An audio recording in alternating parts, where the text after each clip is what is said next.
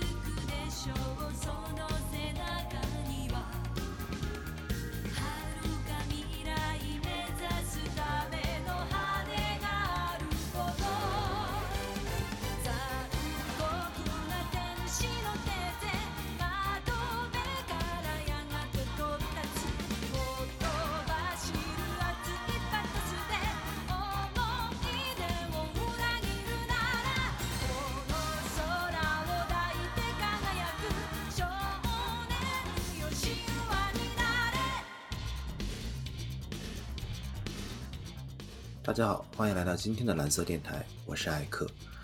由高桥洋子演唱的这首《残酷天使的行动纲领》，不仅可以说是新世纪福音战士系列的象征，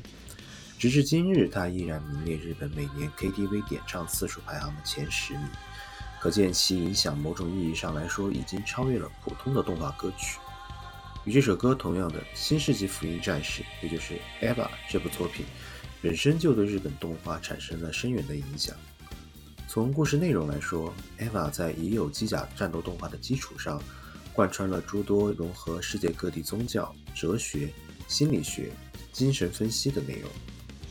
主人公不再是以往动画里勇往直前的形象，每一个角色都有着很明显的心理缺陷，甚至被解读为是导演安野秀明内心情感斗争中非常个人化的表达。从制作背景来说，《EVA》是最早一批使用制作委员会制度的作品。大家现在看动画的时候，应该经常能够在 OP 的制作人员名单上看到什么什么制作委员会。所谓制作委员会，就是在复数的企业共同出资制作一部作品的时候，这些所有企业的集合体。比如说，做一部动画，出资的企业可能会包括动画制作公司本身，还有唱片公司，可能会有来自电视台的投资，包括还有玩具厂商。这些公司加起来就叫做一个制作委员会。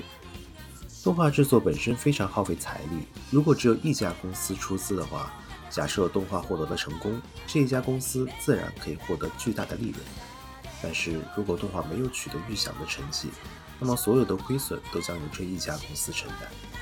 而制作委员会的形式就可以有效分散这样的风险。在一九九五年之前，电影产业就已经有制作委员会这样的形式出现。而《EVA》则是最早一批采用这种制作方式的电视动画之一。《EVA》一经播出就取得了巨大的成功和空前的社会反响，作品相关的漫画、周边、手办也有极高的销量。在这之后，日本的深夜档动画数量激增，同时期也诞生了《精灵宝可梦》《幽灵公主》《千与千寻》等优秀的动画作品。日本动画正式进入了第三次热潮。而我们今天的内容就从第三次热潮中的两千年代讲起。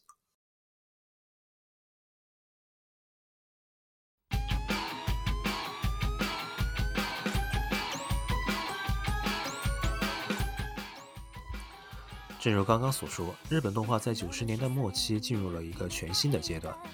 但此时动画业界面临着一个重大的难题，那就是收视率的低下。收视率低迷的主要原因之一，则是长期以来困扰日本社会的少子化问题。毕竟小朋友依然是重要的收视群体之一，小孩的数量变少了，自然收视率也会开始下降。同时，游戏从九十年代开始进入了普通家庭，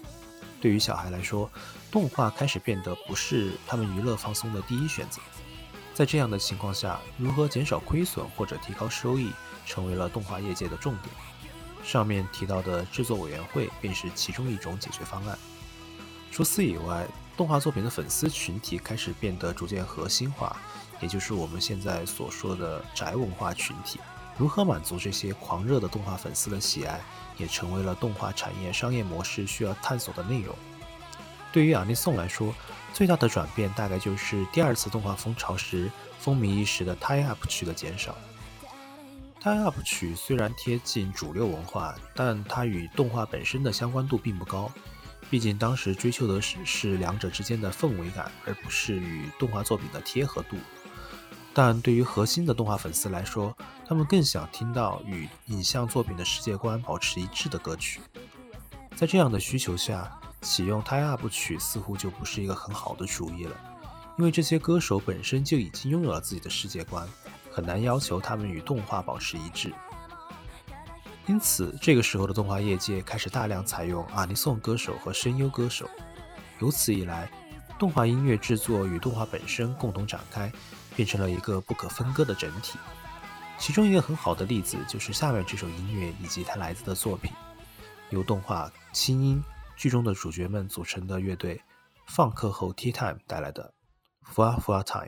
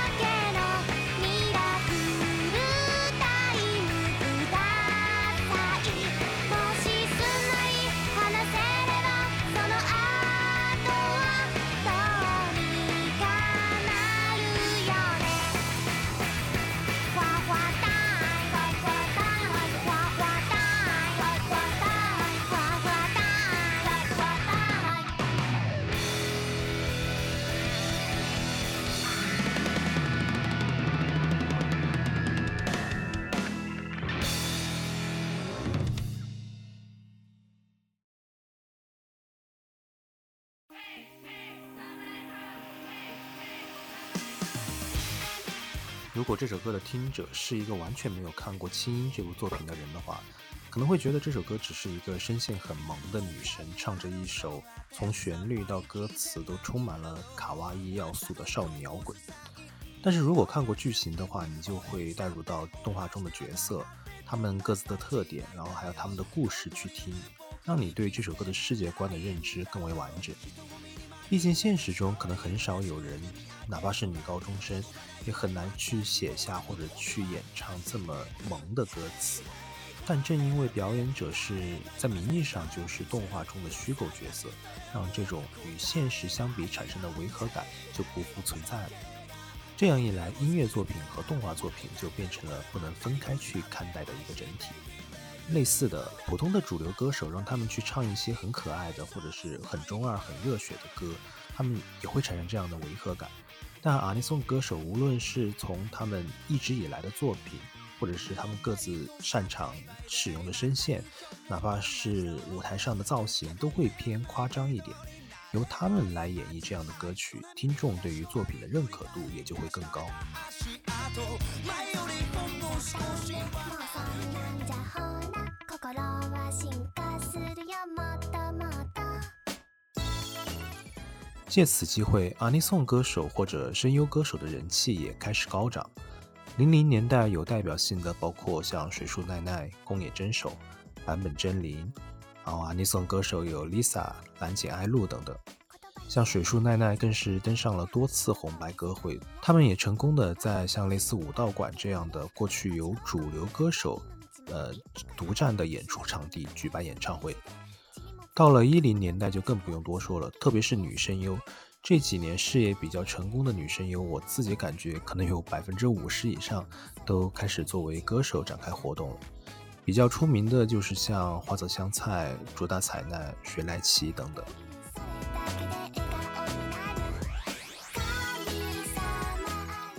另外一个新的阿尼頌形式，那就是以音乐为主题创作世界观的跨媒体制作企划的兴起。比较有代表性的，像是偶像大师、Love Live、歌之王子殿下，包括我最近个人玩的比较多一点的 Bandoli 少女乐队。所谓跨媒体企划，这些 IP 覆盖了游戏、动画、漫画，然后现实生活中的周边，可能还会有小说。当然，最重要的就是他们有很多。和音乐相关的活动和产品，这些企划的特点就是为这些角色配音的声优，他们很多在三次元，也就是在现实生活中，也会以同样的名义开展活动，像是 Love Live 中的 Muse、Aqua、Liela。Muse 的话还上过一年的红白歌会，而 BANDOLIM 裏面的很多乐队，比如说 Popping Party、Roselia、Laser Suite。这些都是他们在现实生活中也会以乐队的名义开演唱会也好，然后他们的活动范围也不仅仅限于企划相关的活动本身，也会登上正儿八经的音乐节、摇滚音乐节，或者像是电视台的音番，和其他的音乐人搞联动，并且还会以乐队的名义为别的作品提供 tie up 曲等等。这些声优组合或者声优乐队已经成为了现在阿尼送里面一个非常重要的组成部分。下面这首歌就是由 BANDOLIM 中的人气乐队 Loselia 与算是比较算是最近比较有人气的唱作歌手 Eve 合作的歌曲 Senko。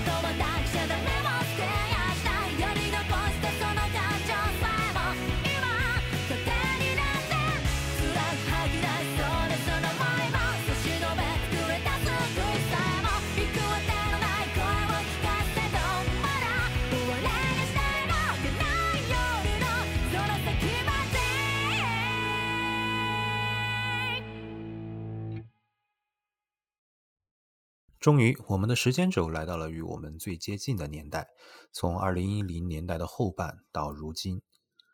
这段时间虽然还只有不到十年，但动画和动画歌曲又正在经历着一次巨大的改变。而这次改变的最初契机，大概就是二零一六年在世界范围内都引起了反响的《你的名字》。《你的名字》在日本国内上映后便获得了极高的人气，在日本的最终票房成绩突破了二百五十亿日元，超过了吉卜力名作《幽灵公主》，在当时成为了日本最高动画电影票房的第二名，仅次于《千与千寻》，同时也是日本当时最高电影票房收入的第四名。也就是说，它是动画电影的第二名，但是是所有电影加起来算的第四名。在这之后，《你的名字》在全世界一百二十五个国家和地区上映，全球票房成绩达到了三亿八千万美元。用电影《花束般的恋爱》里的台词来说，新海诚在这一年成为了第二个宫崎骏。而我们下面将要播放的这首 Ludwimps 创作并演唱的《你的名字》主题曲《前前前世》，也成为了阿尼颂史上甚至日本音乐史上难以被忽略的名作，也成为了在日本以外的国家最著名的日本音乐作品之一。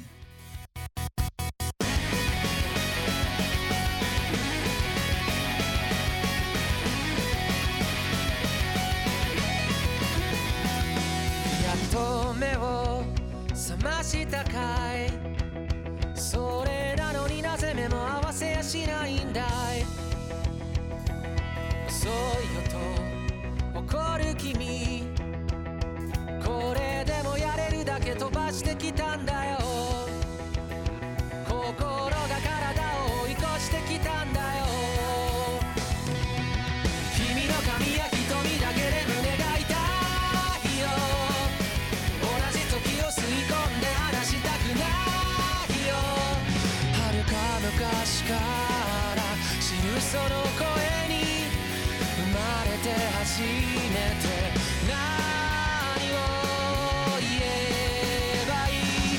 の全然前世から僕は君を探し始めたよ。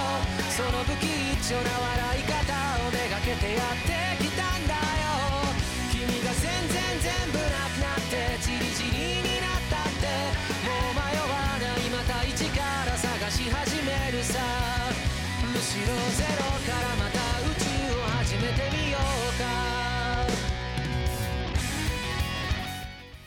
你的名字的热度同样也带动了日本动画作为一个整体在日本国内的热度。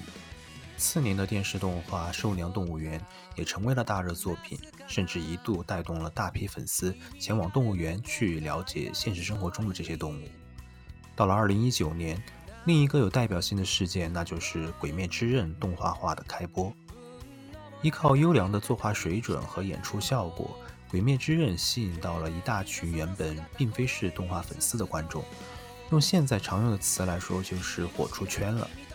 原作漫画的销量也因此暴增，相关周边也接连断货。二零二零年上映的剧场版《无限列车篇》，票房超过了《千与千寻》，成为了日本电影票房收入第一的作品，也成为了许多非动画粉丝开始接触动画的契机。社会对于《鬼灭之刃》的关注，也从《鬼灭之刃》动画本身转向了其他方面。其一是在幕后为动画配音的声优，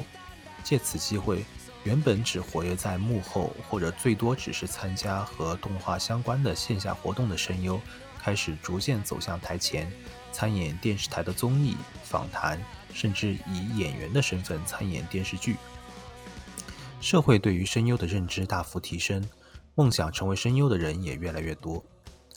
另一方面则是和动画相关的音乐。为电视动画和剧场版都演唱了主题曲的 Lisa 开始参演各大电视台的音乐节目和 NHK 的红白歌会。剧场版主题曲《盐 Home 啦》发行首周便登上了 Oricon 单曲销量榜首，这也是 Lisa 第一次拿到这个成绩。她于同日发售的第五张原创专辑也登上了当周专辑销量的第一名，成为了阔别七年同时夺得单曲和专辑周榜的首位的艺人。也是阔别十六年拿到这个成绩的女性艺人，岩也获得了当年日本唱片大赏的最优秀作品。《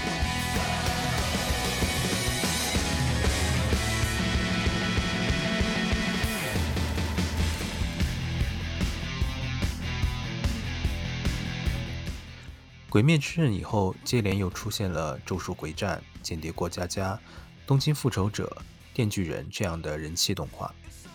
如果说阿尼颂在这之后发生了什么变化，最明显的大概就是大量主流艺人开始为动画演唱主题曲。对最近的动画比较熟悉的朋友可以想一想，最近的阿尼颂歌单里是不是出现了越来越多主流人气歌手的名字？比如为《东京复仇者》和《间谍过家家》演唱了主题曲的 Official Hikaiism，为《咒术回战》剧场版创作了两首片尾曲的 King Gnu。独占了《辉夜大小姐想要谈恋爱》整个系列主题曲的老牌唱将铃木雅之，更不用说去年还有类似像《海贼王》剧场版、《孤独摇滚》和《电锯人》这样的豪华阵容。《电锯人》的 OP 也是由米津玄师和长田大希两位天才级别创作者的合作。除此之外，还有像新演员、东京事变、汪迪、杨文学、有阿索比等等。听上去，这似乎和上个世纪八九十年代的状况很类似，但和过去单纯的只是追求氛围感的 tie up 不同。如今，越来越多的 J-pop 艺人开始为每部作品量身制作符合双方世界观的音乐，展现了这些主流创作者对于动画有了越来越多的尊重和理解，而不是一味的仅仅符合自己的喜好。能够看出，这几年的动画作品已经拥有了比以前更强大的影响力。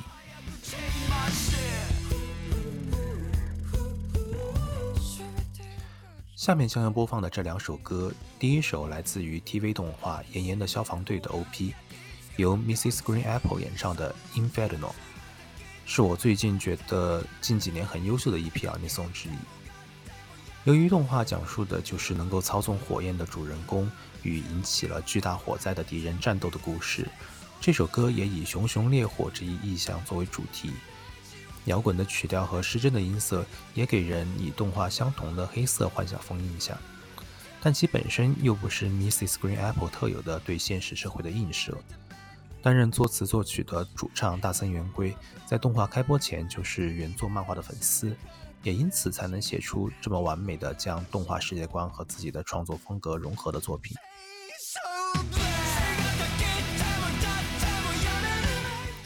第二首则是在这期节目发布的四月新开播的动画《地狱乐》的 OP。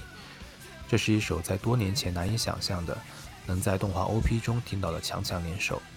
由长田大希率领的创意集团 Millennium Parade 和苹果女王追名林琴的合作歌曲《Work》。实际上，两人从 King Gnu 出道以前就已经有联系，私底下长田还会时常把自己做的 demo 发给林琴交流意见。Millennium Parade 狂野而不失华丽的风格与林琴的声音可以说是完美贴合。两个人平时自己的歌曲都喜欢给各种乐器加失真，然后自己唱歌还要开着扩音器。对于喜欢他们平时风格的朋友来说，这首歌简直就是你能在这首歌里面获得双倍快乐。而歌词也是充满了林琴风味的生僻汉字加古文，配合地狱乐自身的世界观，可以说是浑然一体。也是一首音乐性和贴合度两立，不管是任何一方的乐迷，还是单纯动画的粉丝，都能得到享受的优秀歌曲。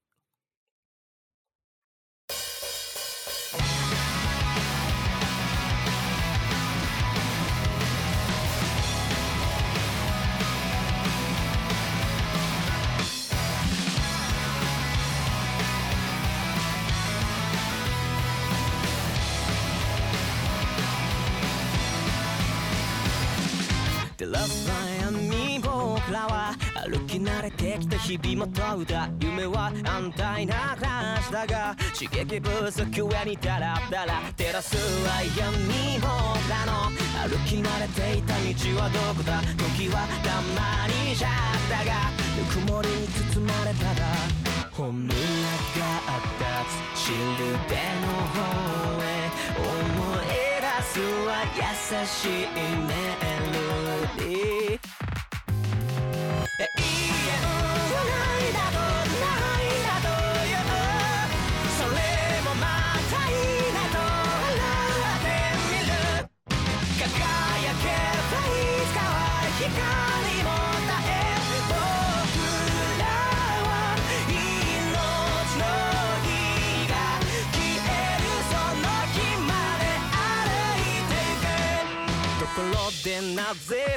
らは思考を急にやめているんだ。夢は安泰な暮らしだが知識不足はにハラハラ。食セブやをおすがにすがりついたまま朽ちてくんだ。ここはゴーダの中だが傷跡がひりつきただ。みんなのがあつ光の方へ。手を取るは新しい面。つ死ぬでの方遮るは堅苦しい生を永遠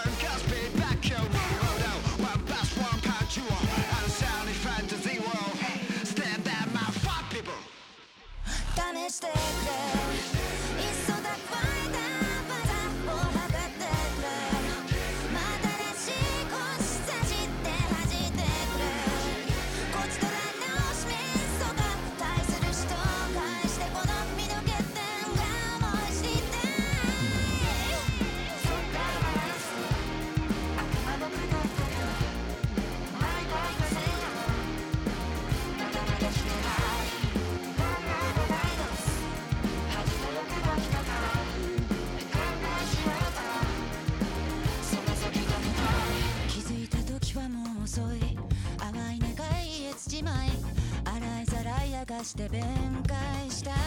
後悔姿勢が静かに